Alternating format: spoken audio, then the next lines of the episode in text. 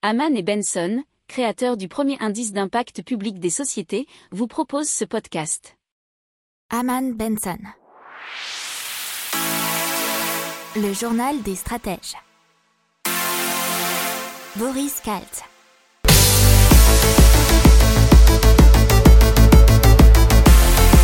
Bonjour à tous et bienvenue dans le journal des stratèges pour euh, l'intégrale de la semaine éco, tech et impact.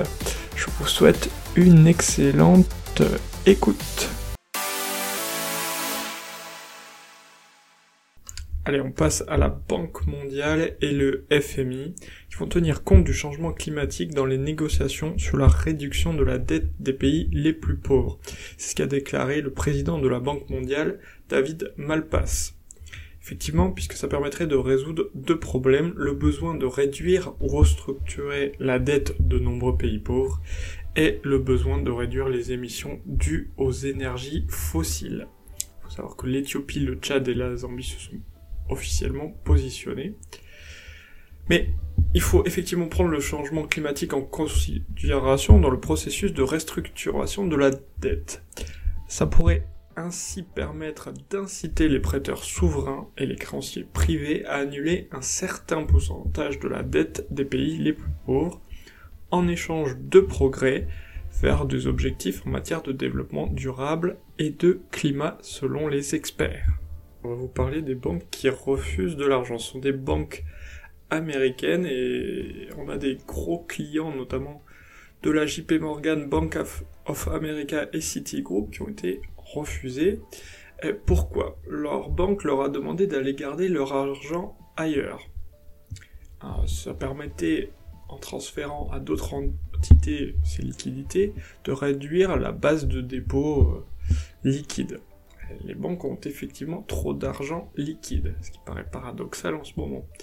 Mais il faut savoir que les exigences des banques depuis la crise de 2008 sont assez drastiques et elles ont besoin de garder un taux de liquidité, un seuil de liquidité en assurance au cas où le système cracherait comme il a pu le faire en 2008. Et donc, on continue dans la tech avec VoiceLab, qui a l'objectif d'enregistrer 2000 heures de voix françaises et donc de collecter des données audio afin de construire de nouvelles technologies de, de, télécommunication et de communication par la voix. Euh, il faut savoir que VoiceLab est une association rassemblant les principaux acteurs français, institutionnels, universitaires, laboratoires de recherche et entreprises privées qui ont le projet de concevoir des modèles de reconnaissance vocale dans la langue française. L'objectif est de développer différents services de transcription automatique de la parole, bien sûr en langue française, et surtout qui soient complètement indépendants des mastodontes euh, qu'on connaît, Siri, Alexa, Google Home, qui sont bien évidemment tous américains. Donc l'objectif, ça serait plutôt d'en avoir des Français, voire européens, pour contrôler à l'audio, de façon audio, toutes les nouvelles technologies qui nous entourent. Allez, on passe à la station-service pour vélo électrique, c'est e-bikeport, qui est capable d'accueillir entre 8 et 24 vélos. Mais qu'est-ce qu'on y trouve? On y trouve des casiers sécurisés pour déposer casques et bagages, des ports USB pour recharger des un point d'accès Wi-Fi et même un défibrillateur. Le tout était alimenté par les panneaux solaires installés sur le toit. Il est aussi possible de recharger d'autres véhicules électriques comme des trottinettes, des scooters ou des fauteuils roulants. Alors, il est possible pour protéger les objets déposés, un système de vidéosurveillance connecté au réseau 4G est relié au service de police. S'il y a un manque de soleil, il existe des batteries tampons d'une autonomie d'une dizaine de jours. Pour l'instant, il y a deux stations en France, l'une à Limoges et l'autre au lac de Saint-Pardoux dans la Vienne. Alors, il faut savoir que la start-up vise une clientèle de collectivités ou d'entreprises qui pourrait même amortir le coût grâce à de la publicité diffusée sur un écran intégré. Et donc, pour faire face à la crise, ce sont des élus qui demandent à l'exécutif de faire main basse euh, sur le surplus d'épargne des Français. oui, parce qu'il faut savoir que le taux d'épargne, donc c'est le revenu disponible non consommé, a grimpé au troisième trimestre 2020 encore de 18,8%, donc à peu près 20% selon les échos. Il pourrait atteindre 130 milliards d'euros sur l'ensemble de l'année. Et donc, euh, ils sont stockés, ces surplus, dans les livrets réglementés ou sur les comptes courants. Il faut savoir que ce sont 20% des ménages les plus aisés qui ont accumulé 70% de cette épargne.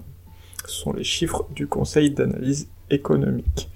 Et donc, euh, plusieurs élus ont demandé à ce que l'exécutif prenne cet argent pour relancer l'économie. Mais pour l'instant, le gouvernement rejette toute hausse de la fiscalité. On continue dans l'économie avec le plan de relance européen et surtout l'appel de la présidente Ursula von der Leyen à ratifier l'accord sur les ressources propres qui permettrait à la Commission d'emprunter sur les marchés en vue de financer ce plan de relance européen qui, euh, si vous vous souvenez, euh, s'élève à à peu près 750 milliards d'euros, qui permettrait à aider les économies européennes à se relever de la crise économique. Alors chaque parlement national doit d'abord ratifier l'accord sur les ressources propres, qui permettra ensuite aux 27 d'emprunter sur les marchés pour financer ce plan de relance. Alors il y a déjà sept pays européens, selon Ursula von der Leyen, qui l'ont ratifié, dont la France et le Portugal par exemple.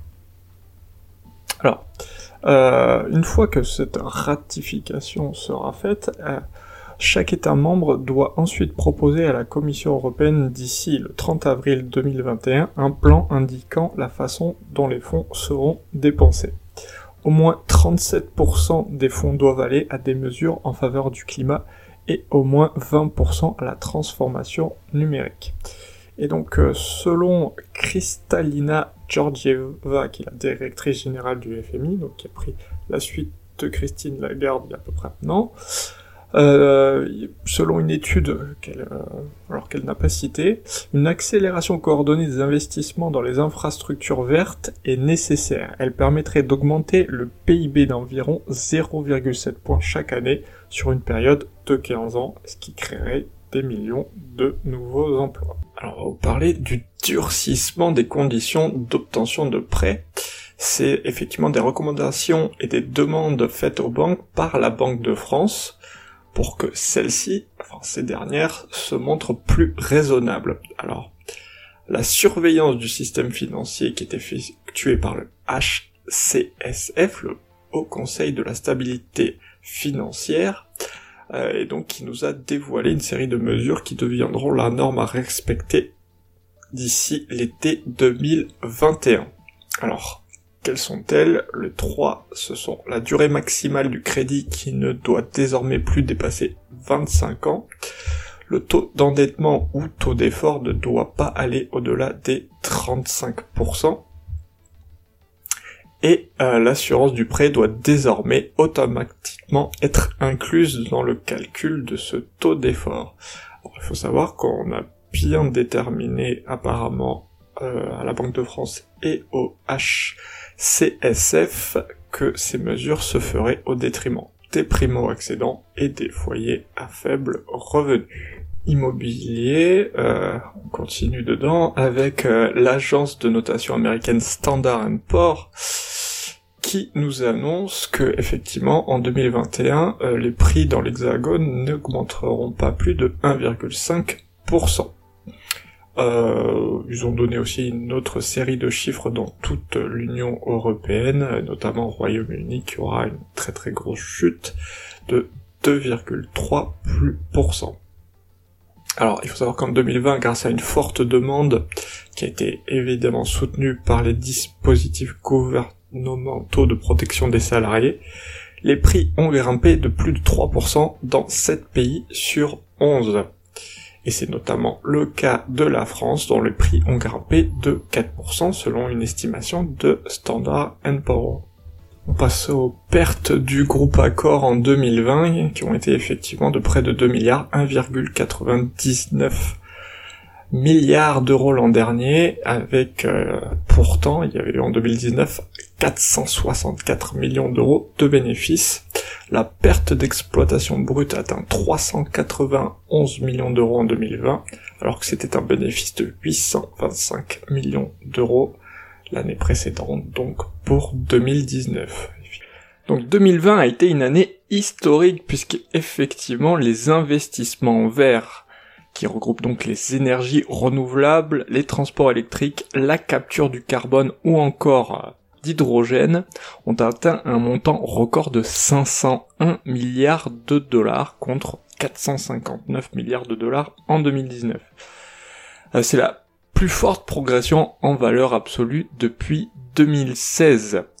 Et euh, les investissements dans l'extraction et la production d'hydrocarbures se sont effondrés à 378 milliards de dollars. C'est une baisse de 30% par rapport à 2019 qui avait atteint 543 milliards de dollars.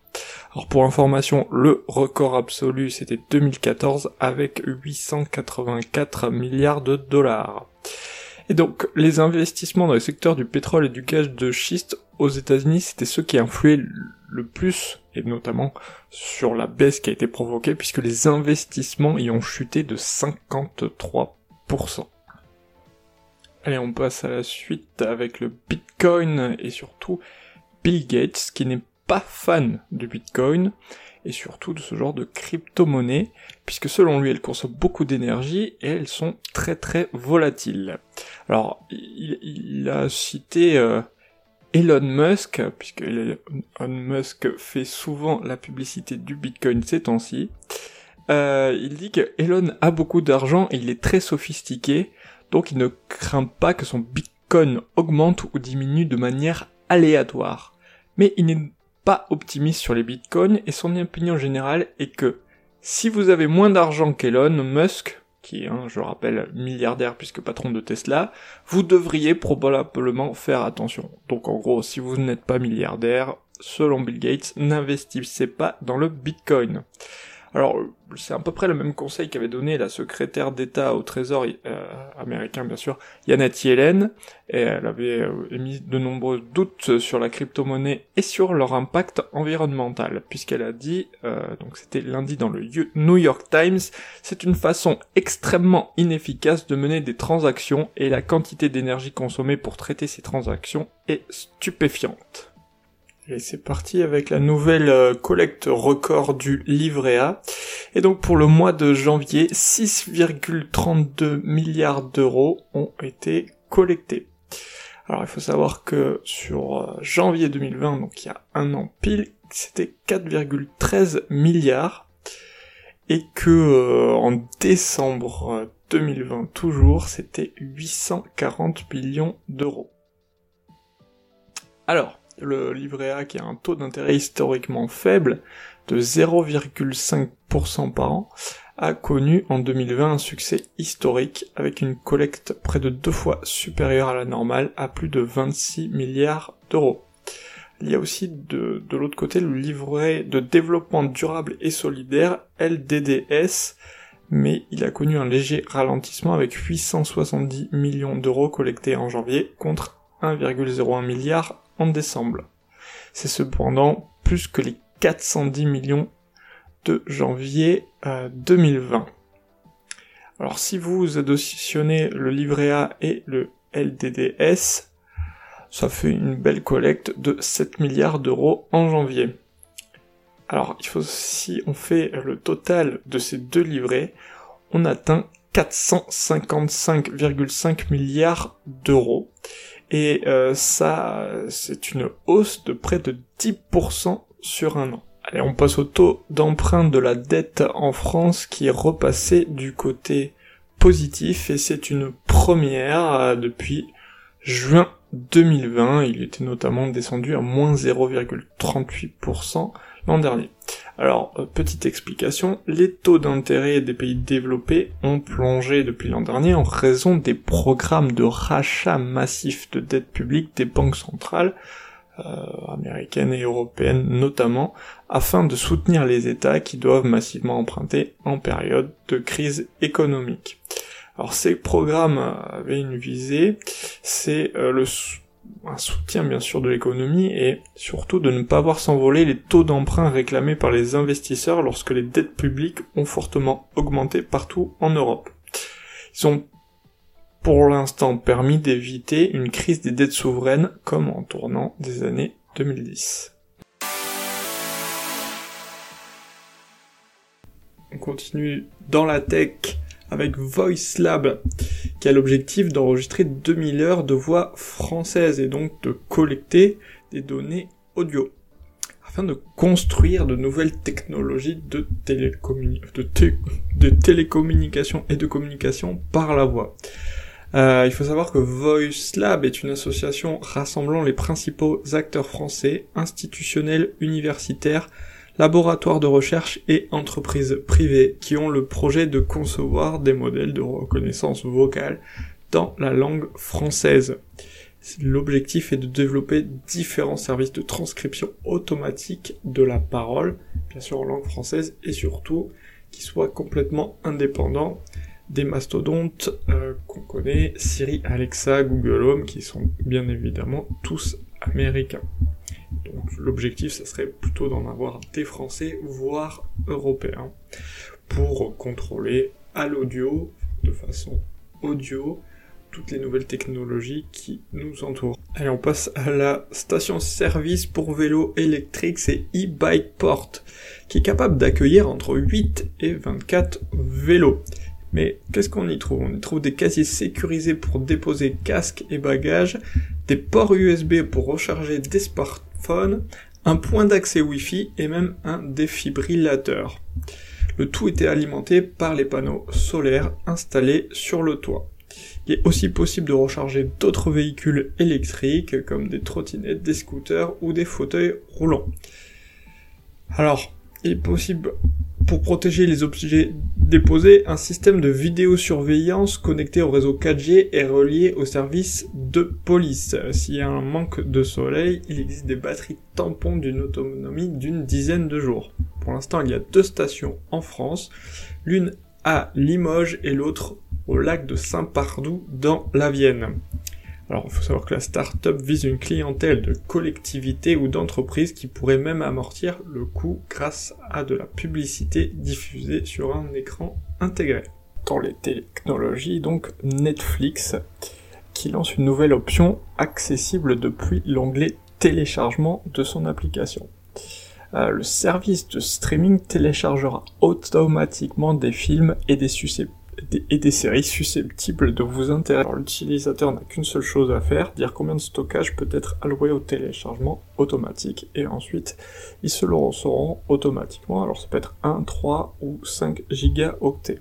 Et c'est censé vous plaire, être le plus proche possible de vos goûts, et c'est censé euh, pallier à tout manque de connexion, que ce soit 4G, 5G ou bien Internet et que vous puissiez donc regarder des épisodes de Netflix partout. On passe au problème technique sur l'application de LCL et effectivement ça a permis de vous des clients de voir des relevés de compte d'autres utilisateurs. C'est un bug technique qui est apparemment à l'origine des dysfonctionnements selon euh, la banque LCL puisque de 17h40 à 18h40 le 23 février, à l'occasion de la mise en place d'une évolution de l'application, ce bug technique, cet incident a été contacté, et euh, alors il précise que ce n'est pas une cyberattaque. Euh, ils ont fait quelques tests et sur ces 72 000 clients, l'incident euh, n'aurait concerné que quelques centaines d'entre eux.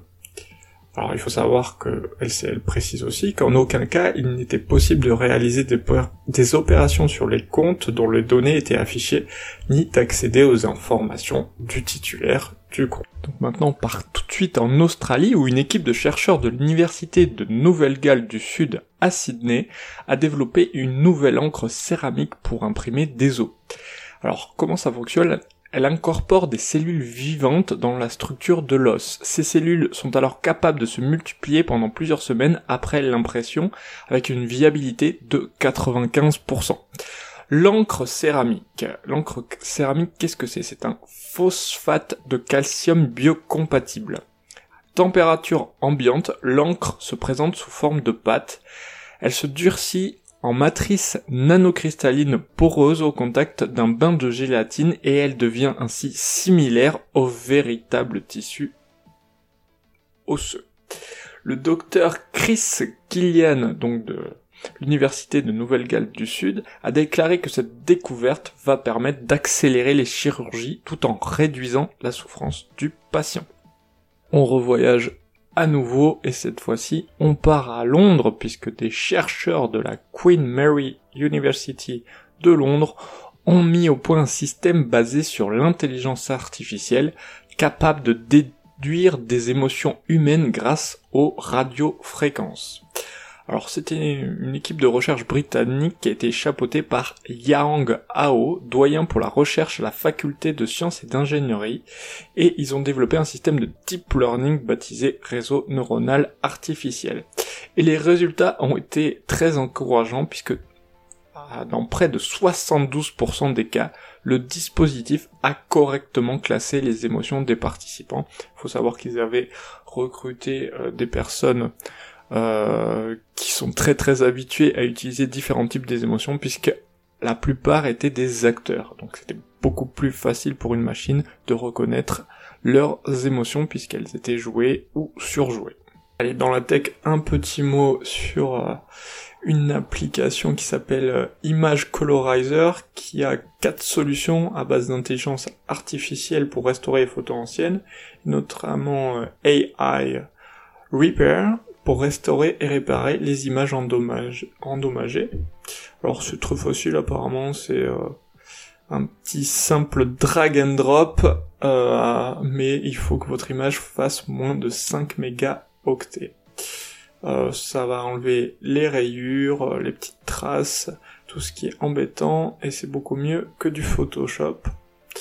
bon, il y a une version gratuite et une version payante, mais c'était la petite info. Allez, c'est parti avec le Danemark et la première île éolienne artificielle au monde. Elle est dédiée à la collecte et la diffusion d'électricité renouvelable et cela dans tout le nord-est de l'Europe. Elle pourrait couvrir à elle seule à terme la consommation de 10 millions de ménages européens. C'est un gigantesque centre énergétique qui est en pleine mer du Nord, qui sera en pleine mer du Nord, à 80 km de la rive de la péninsule du Jutland, avec une superficie totale d'environ 120 000 m2. Elle permettra dans un premier temps de fournir de l'énergie verte à 3 millions de foyers. Euh, elle est le fruit d'un partenariat public-privé entre l'État danois et des entreprises privées. Il faut savoir que ça rentre dans le cadre d'une politique de l'Union européenne qui s'est fixé comme objectif d'atteindre la neutralité climatique d'ici 2050. Et pour cela, il est nécessaire d'arriver à cette échéance à 300 gigawatts d'énergie éolienne offshore.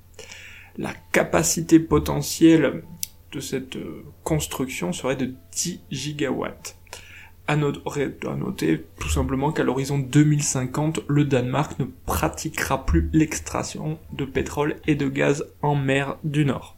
Et dans l'impact, on passe au crowd farming. Et qu'est-ce que c'est? C'est une plateforme qui veut corriger le déséquilibre entre ce que paye le consommateur et ce que reçoit le producteur. Donc limiter le gaspillage et plus globalement améliorer l'efficacité de la chaîne d'approvisionnement tout ce qui est produit est acheté d'avance. en ligne, bien évidemment. Il y a moins de pertes dans les transports. Le concept de crowdfarming a été lancé par deux frères espagnols qui ont repris le verger abandonné de leur grand-père et c'était ça en 2010, donc il y a une bonne dizaine d'années. Pour replanter les arbres morts, ils ont proposé à des membres de leur famille d'adopter un oranger, de suivre sa croissance et de recevoir la récolte de l'arbre. Alors aujourd'hui, euh, ça représente 160 producteurs de 6 pays qui sont inscrits sur la plateforme crowdfarming. Et ils espèrent tripler le nombre de consommateurs d'ici 2022. Allez, on passe au recyclage des plastiques et c'est la sino-canadienne Miranda Wang qui a été lauréate du prix Rolex à l'esprit d'entreprise 2019 qui aurait une solution qui pourrait marquer un tournant dans l'ère du plastique. La technologie de biosélection peut euh, recycler tous les plastiques spécifiques en 6 heures. C'est grâce à un procédé d'accélération biochimique capable de dégrader le polyéthylène afin d'en extraire des produits chimiques industriels. Alors il se concentre tout particulièrement sur le plastique dont personne ne veut, comme le dit Miranda, comme le polyéthylène de qualité inférieure, c'est-à-dire sac, emballage d'expédition, emballage alimentaire, film plastique pour palettes, film à bulles, sac de fruits et légumes, etc. Alors, leur technologie décompose chimiquement ce plastique, non pas en carburant, mais en éléments chimiques qui peuvent ensuite être transformés en matériaux performants. Ces matériaux peuvent être introduits ensuite dans l'économie pour l'habillement, l'automobile et pour toutes sortes de produits, grâce par exemple à la biotechnologie. Dans l'impact, on va donc vous parler d'un nouveau parc éolien offshore et celui-ci est en France et sera plutôt en France.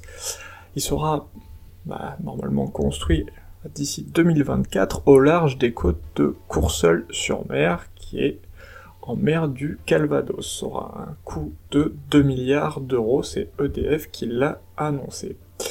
Les 64 éoliennes seront localisées à plus de 10 km des côtes.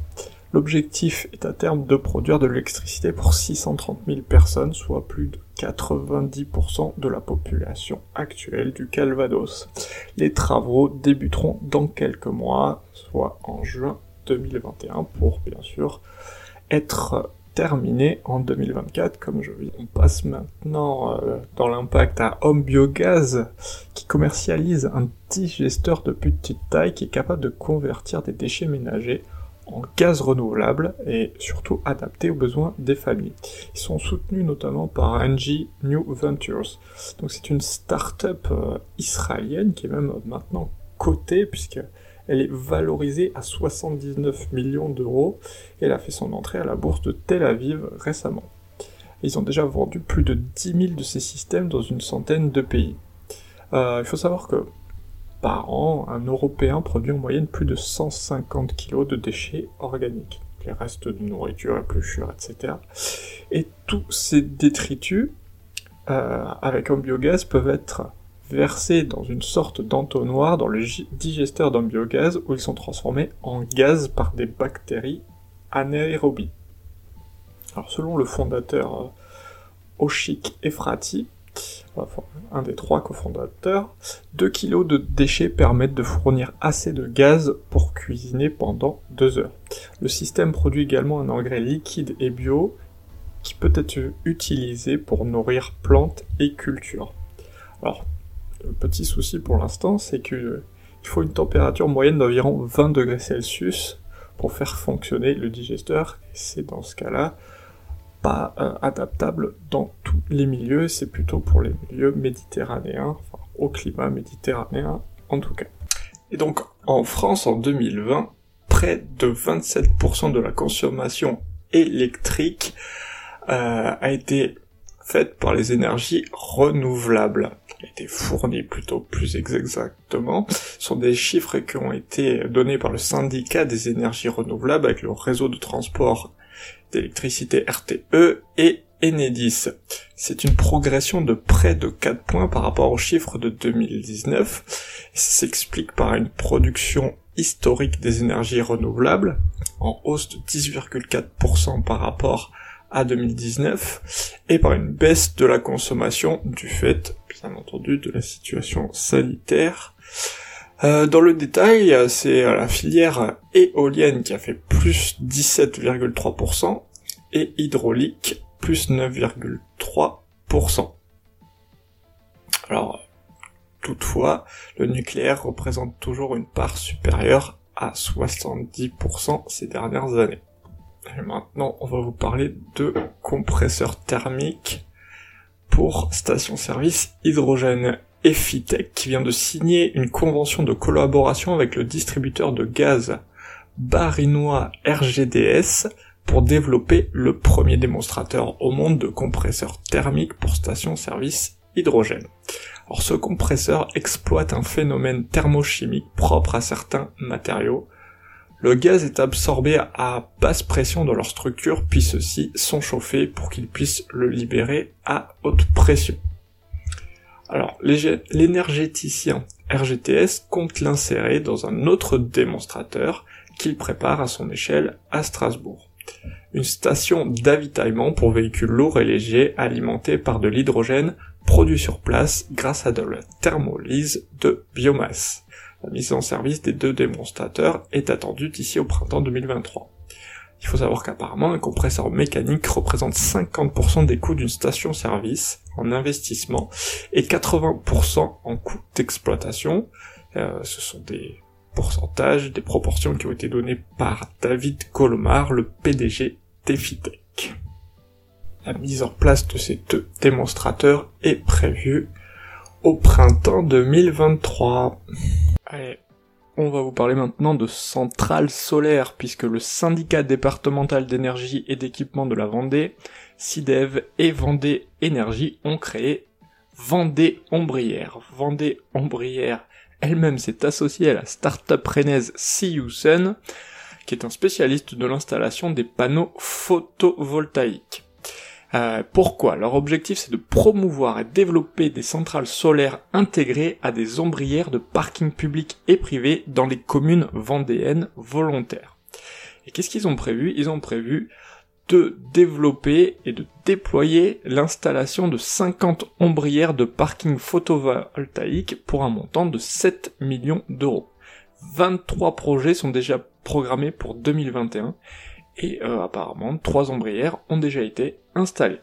Ces trois premières opérations produiront annuellement 325 MW, soit l'équivalent de la consommation électrique annuelle de 152 habitants vendéens. Allez, dans l'impact, on passe tout de suite à Auchan, qui, dès le mois de mars, donc très très vite, euh, va abandonner les barquettes en plastique dans les rayons boucherie et poissonnerie de ses magasins. Euh, ça va être remplacé par des barquettes en fibre végétale 100% compostables à domicile qui seront produites en Europe et cela dès juillet 2021. Euh, à terme, indique l'enseigne, 55 millions de barquettes classiques sont amenées à disparaître, soit une économie de 1100 tonnes de plastique. Euh, apparemment, ça a été mis en place ce système dans quelques établissements test dès février. Et euh, l'enseigne rajoute que d'ici à 2022, l'équité et le film d'emballage pour les fruits et légumes seront également supprimés.